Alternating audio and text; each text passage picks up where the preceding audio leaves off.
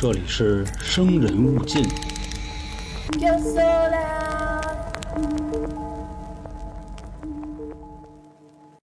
咱们中国有句古话啊，叫这个会水的，往往都被淹死的。哎，啊说说反了，淹死都是会水的。淹死的往往都是会水的。旱鸭子死不了是吧？哎，对。但是今天这个内容呢，跟这个事儿啊有一点关系，但是没有任何说对人家逝者不尊重的意思。就为什么要说这句话呢？今天给大家带来一个著名的北京失踪案件，就是一位著名的地理老师任铁生老师失踪案。他是一个非常非常有经验的驴友啊，给大家解释什么叫驴友。其实驴友是来自旅游的旅，就旅游的好朋友变驴友。然后现在呢，又引申出很多意思，比如说喜欢登山的，喜欢穿越的，然后喜欢一些户外运动的，统一都可称为之驴友啊。哦，其实你说这个驴也有一点戏谑的意思，对吧？那意思说这个哦，赶路去了啊，对，赶路去了，是这意思。呃，今天呢，就来和大家说一说啊，关于这件事儿，也是够好多小伙伴想让咱们说说，毕竟这是发生在北京的事儿嘛，当时很轰动，轰动到央视特意出了一期，不能说纪录片儿吧，就是节目，就叫《任老师你在哪里》，来专门的呃去追踪这件事儿。不过直到今天啊，十五年过去了，这件事儿依旧是个谜。大家好，这里是由春点为您带来的《生人勿近》，我是黄黄。我是小江，我是老航，呃，捕风捉影，悬案推理又来了啊！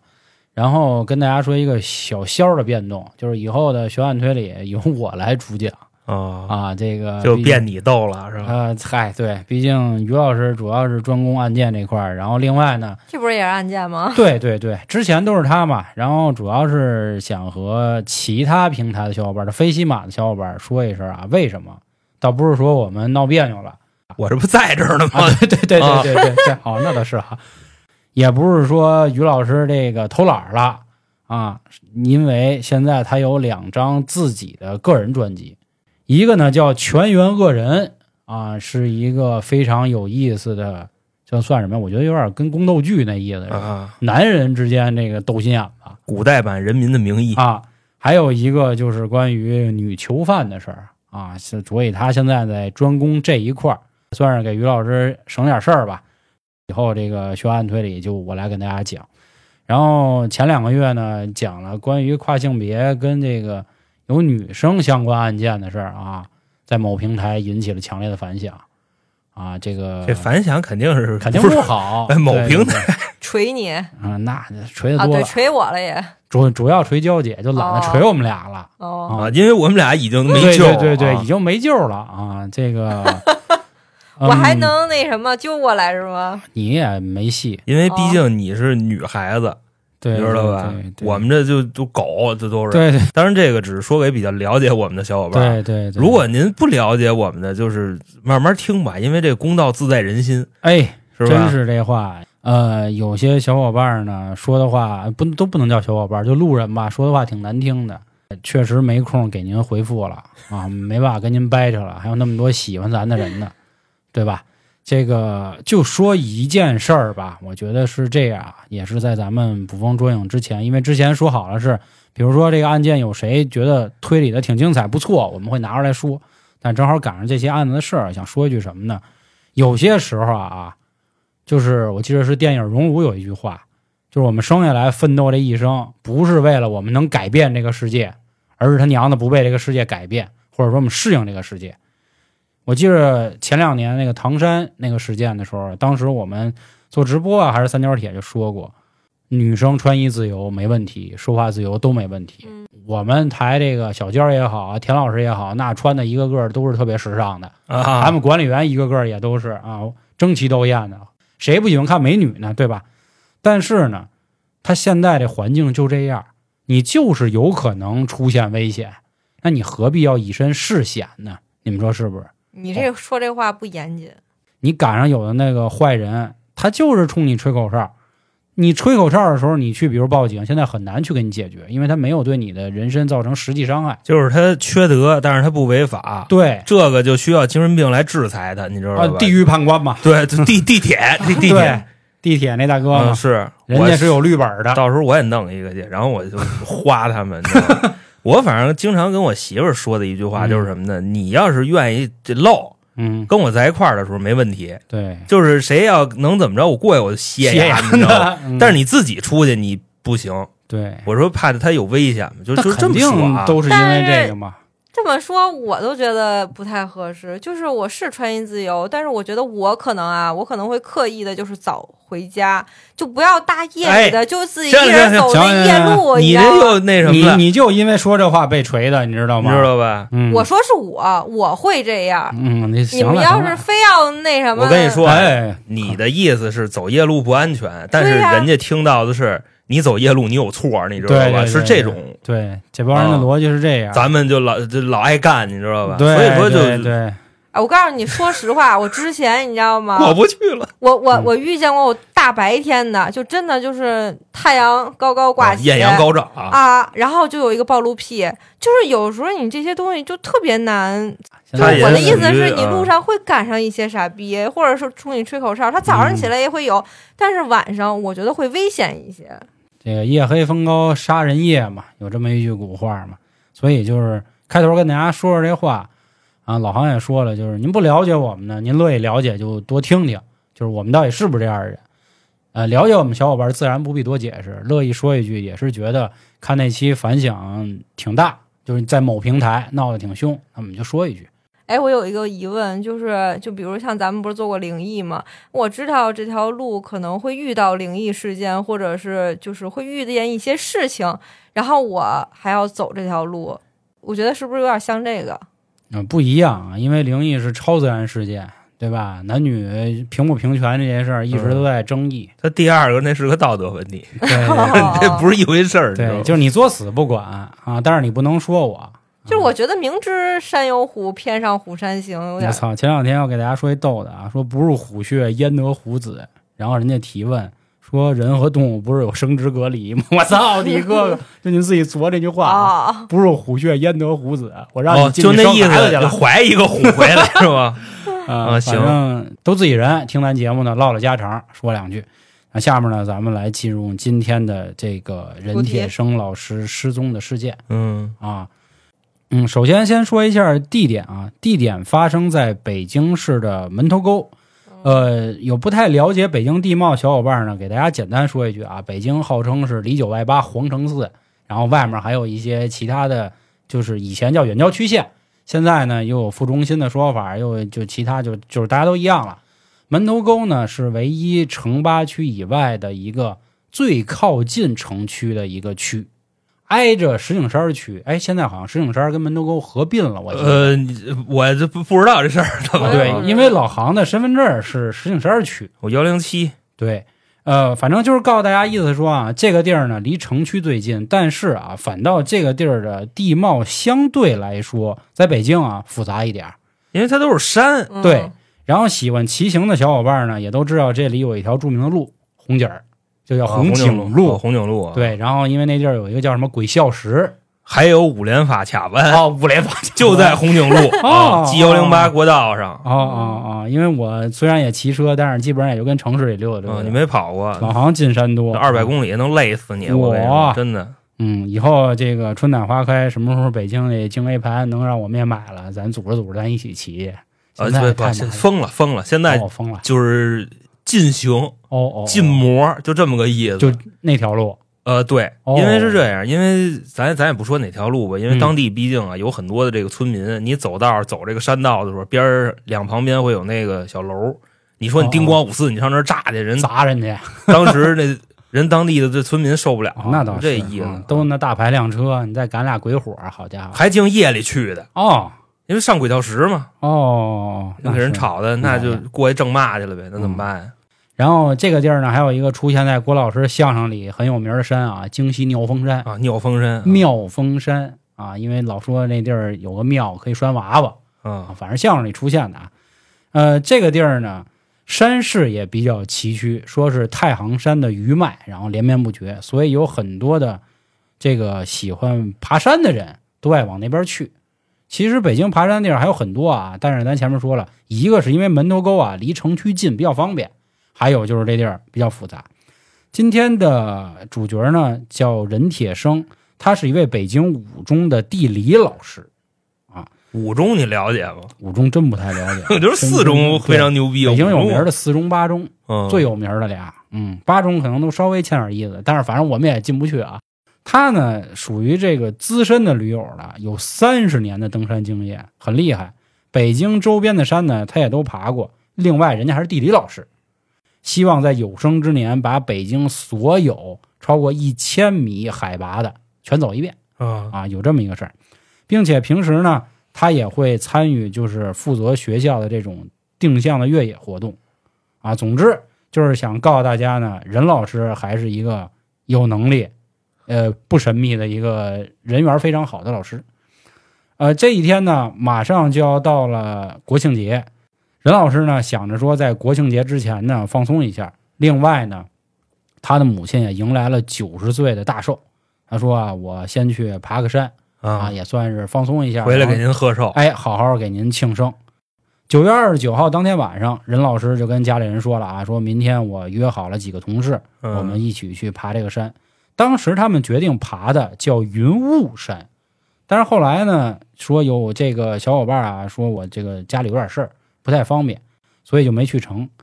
他说那我就自己去，并且跟家里人说啊，最晚我明天就到，也就是说九月三十号这个半夜我就能回来，十一之前我肯定到家，这你放心。家里人也说啊，这个很正常，因为任老师平时也喜欢自己爬一爬，所以也就没有再多问。嗯跟他媳妇儿说好之后，任老师就踏上了这条爬山的路了。本来呢，这个爬这山啊，对于他来说呢，不是很复杂，所以他也没有带太多的东西，带了点面包、火腿肠、娃哈哈矿泉水手机，那人这就去了。非得是娃哈哈的呀，娃哈哈好啊，纯啊，嗯，纯净水。纯净纯净水。就就那意思吧。对反正说他带的东西也不多。对嗯这个娃哈哈有一冷知识啊，以以前咱们都以为是因为这个卖的不好不卖了，后来听说是让国外实验室给卷包会了，就是那个纯净度太纯了，太纯了。对，所以让人都给卷了，刚出场就娃哈让运走了。哈。并且任老师呢准备了一天九月二十五号的《北京青年报》，这个报纸的作用呢，就是到时候爬山的时候给撕成条，然后系在树上，就当标记。九月三十号这天凌晨五点，任老师穿着一个这个烟色的短袖和蓝裤子，背着双肩背就去了。烟色儿，你什么叫能给我烟色啊？就我妈最爱说的一句话啊，就很有年代感，就是紫色，就茄子色，紫色啊，就叫烟儿色。其实我也不明白为什么，就是有这个听众紫烟儿，明白的，到时候给我讲讲。哎，有可能就有可能是你抽的那烟，然后你朝着那空气里一吐哦是那个颜色。但我还真不知道这个字儿怎么写。烟儿色儿，嗯，我妈小时候老说烟儿色还不是那个烟儿，就那个大爷穿那丝丝的那种袜子，尼龙袜子，尼龙袜，对，烟儿色的尼龙袜，就那词儿。反正他就去了啊。任老师这天九月三十号凌晨五点踏上征程。是我生日那天去的，哎，对，刚过啊，就就啊，不不嗯不要破费了啊，嗯，不要破费了，你妈对晚给，不不不要破费了，说晚了，啊晚年幸福啊。然后家里人呢，当时啊晚上就问他，就是已经过了到第二天的晚上啊，就说怎么着啊？现在怎么样了？什么时候回来？大概虽然你说是这个半夜就能回来，好歹问一句。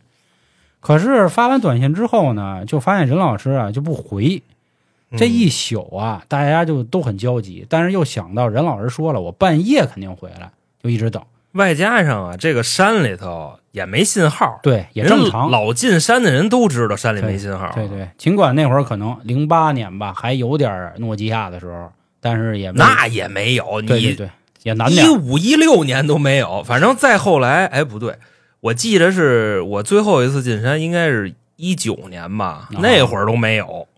疫情之前，对你啊走到那个 啊希望时间永远回到二零一九年的夏天禁摩的时候，你知道吗？啊禁摩之前去的，啊，禁摩。那时候都没有。反正一家人很焦急啊，等了一宿都没有等到任老师的回复，所以就在十月一号的上午报了警。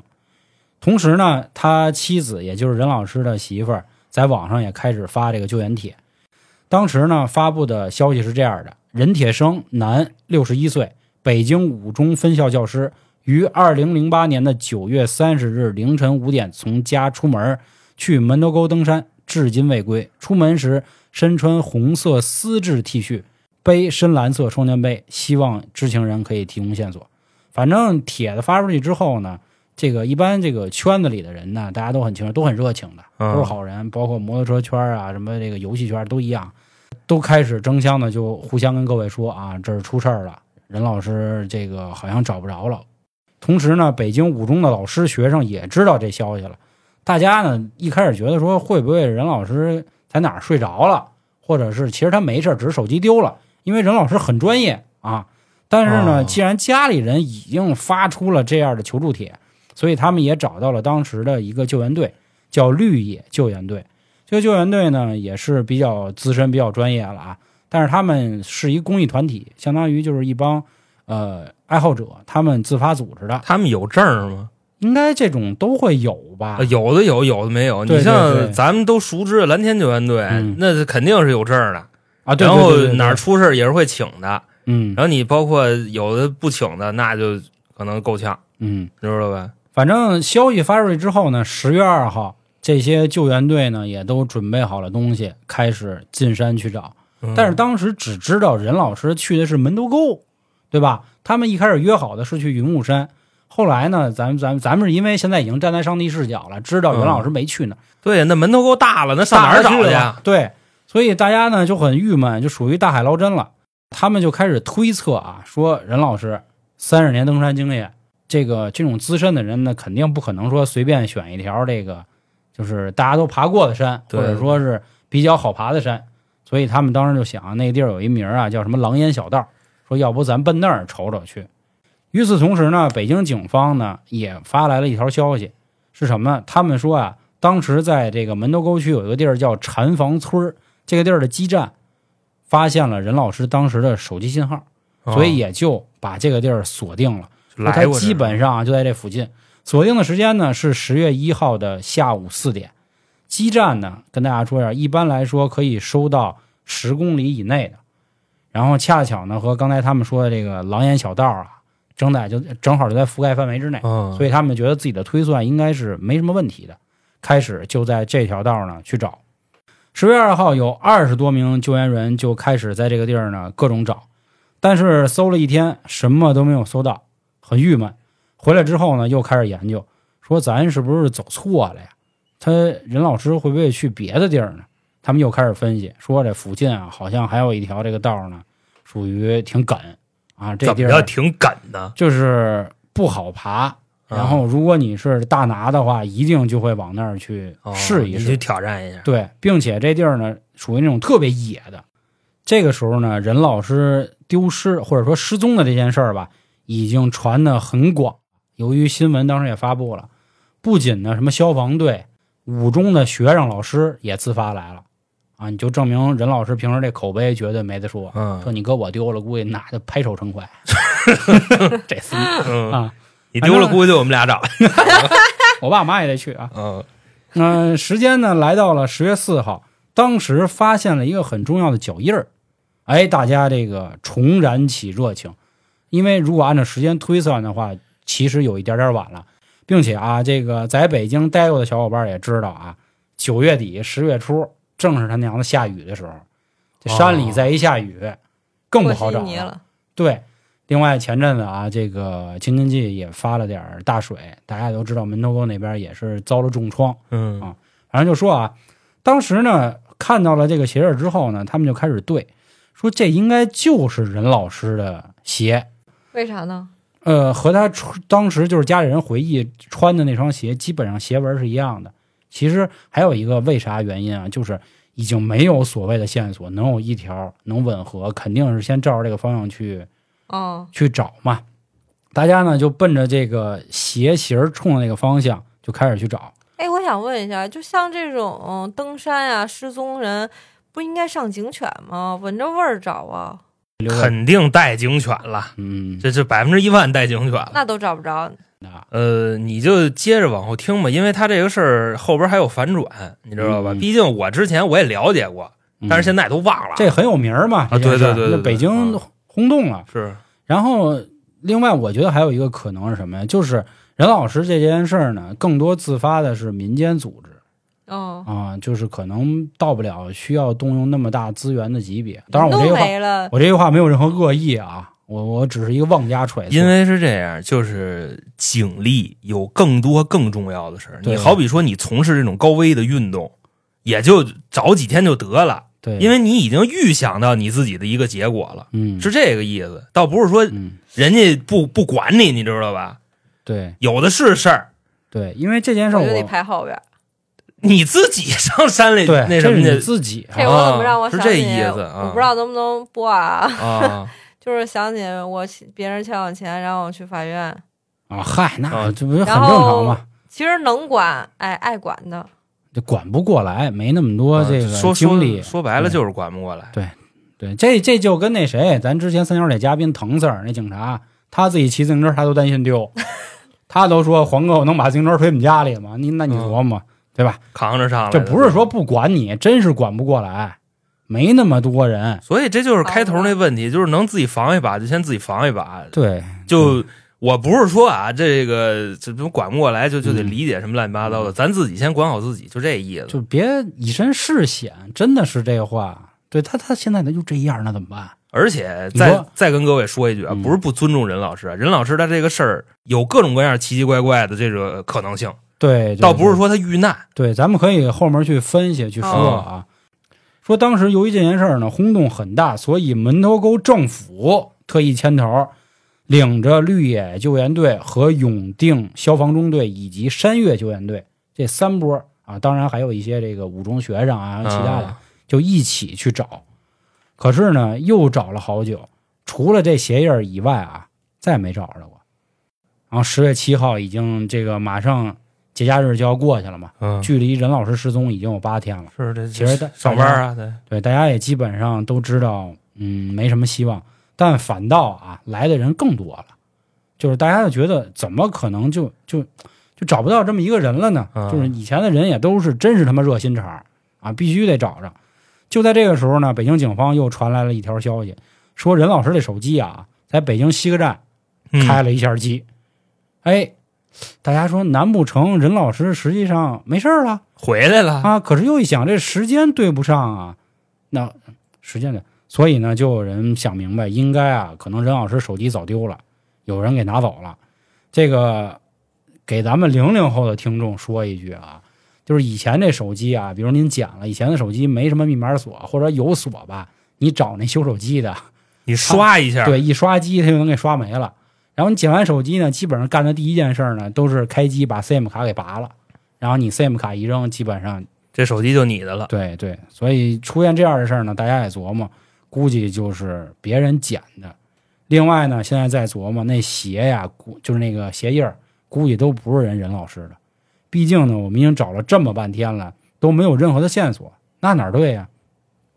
整个的救援队呢，又开始重新琢磨，就说啊，任老师，因为零八年啊那会儿说任老师要来这个京西妙峰山的话，他不可能说是徒步过来，他乘坐的交通工具就是公交车。嗯，说如果我们顺着这个公交车的方向问一问任老师到底去哪儿的话，是不是我们就知道了？那这成本可高了，你得翻多少公交系统监控去？还好就那么一趟车，哦啊，叫什么九二八。说当时呢，哎，找到这个地儿一问啊，嘿，还真有这么几个村民就知道这事儿，拿着照片给他看，说，哎，老乡，你认识这人吗？说哟，说我真认识，说这个人啊，九月三十号来过，还问我核桃哪有好的。说另外一个老乡还说呢，说这大爷我认识，他还当时跟我打听道，我一看大爷挺客气呢，我还问了一句，说大爷您怎么一个人爬山呀？这那的，大爷啊，后来就问他说：“那任老师跟您打听他去哪儿了呢？”说任老师啊自己去铁驼山去爬去了，因为那边呢有山楂、有山楂是山楂、啊山啊山楂，哥对对山楂，还有京白梨呢老北京叫法嘛。啊山楂。说任老师呢想去那边啊捡点核桃，然后捡点山楂，然后回去带回去。这一下救援队说：“哟，咱合着这七八天找错地儿了，赶紧开始动员所有人，就又往铁罗山去看。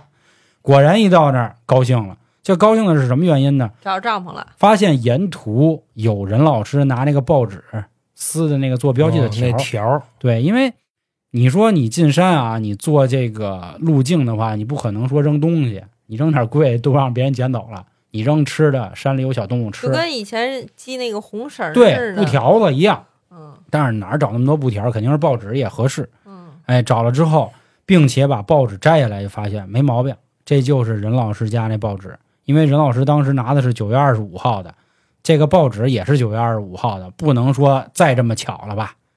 所以大家呢又开始继续动用大量的人去开始找。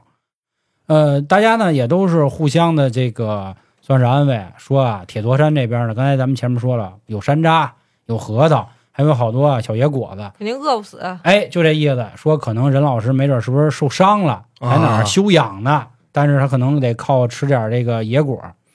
另外呢，他们又以这个标记可以推测出来，任老师应该是成功登顶，并且现在是在下山找不到了。说那怎么回事呢？他们又开始推算这个爬山的时间，就说会不会是这样？就是任老师下山的时候，可能已经稍微有点晚了，任老师把方向走错了。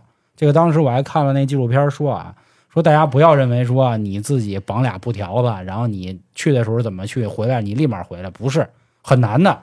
这个这个是需要一个就是好像特别好方向感。就才行咱举这么一个例子吧，比方说上一大商场里看电影去，你把车停停车场了，你知道吧？现在有那一键，就有那找不着的，那倒是我我就找不着过。我也找不着，你知道吧？嗯不知道为什么黄老师每次都能找着，我是经常都找不着，所以你就更别说在那个山里了，都是叶子呀、树啊什么的。停车场没有标记啊，它还不是标记了吗？停车场什么怎么没标记？那牌儿这个是哪区，那个是哪上楼？的时候没看。那困了，嗯，而且是山里头都是那种叶子呀，而它还没有道儿，你知道吧？野因为山，野路嘛，嗯，你看不出来，根本就。对，反正救援队呢，他们就推测啊，任老师登顶之后，在铁头山，他应该怎么下去？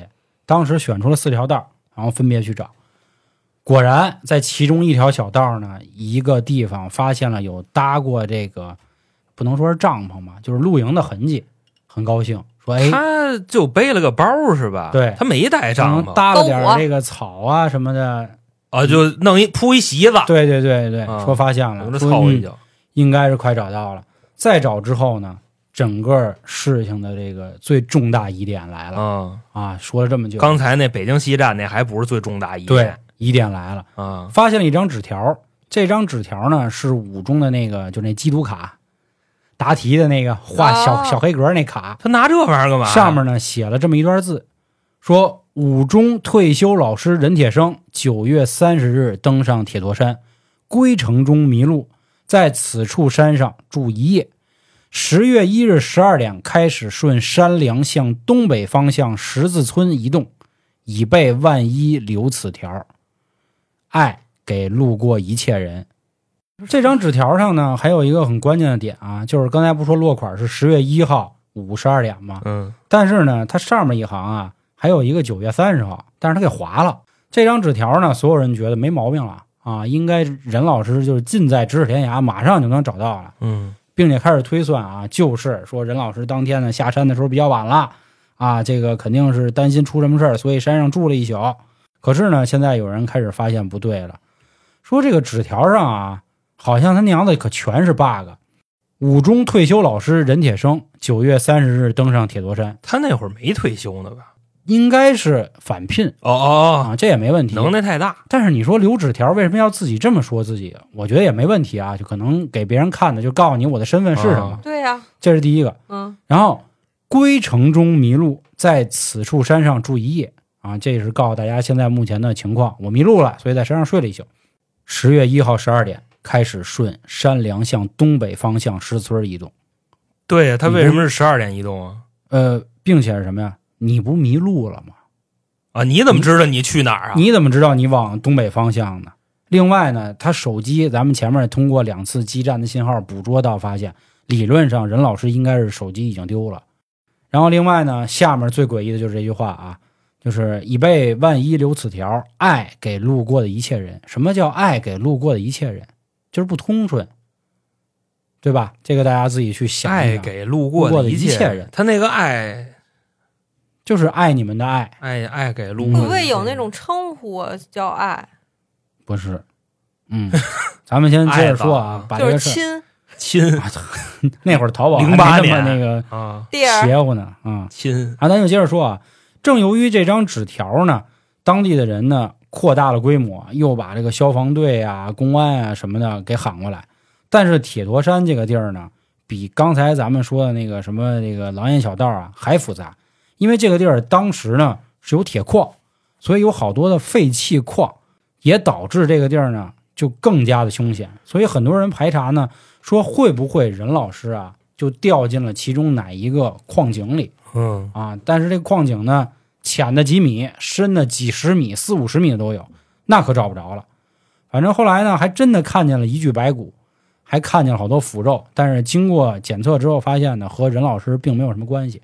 不至于那么快就成腐肉呃，跟骨对头了吧？，这个人在野外一具尸体变成腐呃变成白骨吧，时间大概是六周啊，这我还特意查六周对这么短的时间就能变成白骨？他说是在野外，就是在这山里的情况哦，况。就被人啃，不是被人啃去了。哦对，因为你有啊小动物，就是他们吓我一跳被啃食。反正时间来到十月十五号，任铁生的妈妈就是那位九十多岁的老奶奶，发了一篇文，写了一封信。她说：“蒙亲爱的朋友们、兄弟姐妹们，不惜一切，不顾家人和自己的健康，出车出钱，舍命救生。如此洪恩厚义，令我永生难忘。”啊，能从文笔看出来，人家也是书香门第，嗯啊，而且老奶奶一直在克制自己的情感，就是跟大家说，大家别太费力了，嗯嗯，很久了，因为此时的时间已经来到了十月二十一号，任老师已经失踪二十二天了。这个救援队呢，当时也派了将近上千人次这么去找，并且也动用了大量的这个当地政府的人员。任铁生老师的家人们，也可能明白了，应该是回不来了。不过还有仍旧啊一些很多热心的人士一直在搜救任老师到底在哪儿。那这件事儿呢，也就到此为止了。没直到今天，对都没有找到任老师到底去哪儿。呃，你们俩可以先说一下，就是你们怎么觉得的？你们觉得任老师到底发生什么事儿了？我觉得他可能想放弃自己现在的身份，然后换一个新身份进行生活。我是这么想的，他其实是有预谋的，就是我想在这一天，然后我打着去爬山的一个幌子，我不想当老师了，我想干点别的，嗯，能能理解我的意思对，然后我妈吧我也不要了，因为现在的好多剧都是这样，就是我的身份是你表面看起来特别风光，然后也特别幸福，其实我的内心是不需要这些的。我想就是我自己一个人，或者是我想有另一个人，就怎么说呢？就是想重新活一遍。哦，嗯，因为你看啊，西客站这不就要跑吗？是然后他又明确的落款东西，就是让你们去，就是另一个方向去找。其实我不是从那边走的，嗯我可能哦从另一个地儿要回去了，然后从西客站，然后去到另一个城市，或者去到别的地方重新生活一下。哦反正我是这么理解的。哎，你别说，就是娇姐刚一说这个时候呢，我还想替网友说的，估计又得挨骂了。嗯但是后来我仔细一想，有可能啊，你就是说这个是有，过类似这样的事儿，嗯，就是大家都以为他是这个人前显贵，嗯、不知道他背后受罪，就是觉得嗯他这个生活美满，什么家庭幸福。嗯当然了，我们所有的消息都是从所谓的外界啊，所谓从他的家人嘴中得知的。还是那话，没有对任老师有任何的不尊敬，但是这样的事儿确实是有过。这没有不尊敬，他想嗯过自己的生活，嗯想要自由，活成自己，没什么错呀。嗯，就保留这个意见吧。嗯，听听老黄怎么想这事儿。呃，我现在是觉着娇姐那个说法吧不太可行，为啥呢？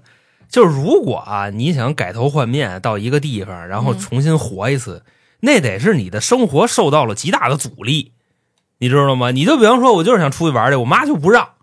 这种情况，你会什么选择消失啊、假死亡啊、离家出走啊，就类似于这种。嗯我觉着任老师六十多岁一人了，而且呢还是退休返聘的教师，嗯，他想干嘛就能干嘛。他九月三十号的时候在门头沟那边开过机，然后十月七号的时候对西客站了。在西客站那儿开过机。所以这个娇姐刚才说，这不就跑了吗？嗯其，实我也是这么觉得的，不是任老师跑了，我知道。是拿着手机那人跑哎，了。对我也这么觉得。啊，因为这个以前啊，我一小伙伴一哥们儿，老在西客站就底下那，就是算什么呀？就过道那地儿吧，偷着卖他们家邮票。那底下竟是那个回收手机的、回收邮票的、回收什么硬币、纸币，就二手这乱七八糟东西的特别多。零八年吧，那会儿也也咱们就是改革开放的成绩还没那么显著，就是我也觉得那丫是偷偷偷的手机。啊嗯，然后拿到那儿去一卖，对人倒腾张票走了。啊，但是这个说法呢，我自己也没法说服我自己，为什么呢？嗯就你像啊，任老师他出门，他一个爬山去的人，嗯他会带那么多的财物吗？不可能。啊是而且呢，就说他背着一个书包，书包里边能装多少东西，嗯是？吧？装点面包，嗯装点火腿肠，嗯反正以我的这个判断啊，那一包里头最多能背四五天的吃的，嗯也就这样了。嗯那你说抢劫他的这人图啥呀？嗯首先说啊，要是这人抢他，必须有身手。为什么呢？任老师作为一个这么多年的登山爱好者，他爬到那个铁陀山的山顶子上去，然后再往下走，对吧？嗯最后呢没回去，肯定是在这途中出的什么事儿。那你说抢他的这个人，那身手肯定比他好不止一星半点儿啊！我觉着应该就是任老师是被他们当地的村民嗯。给弄了，嗯。就觉着他他这包挺值钱，哦哦。看看有没有钱吧。先把人打死了，也没问啊你有没有钱，呱上来就给揍死了。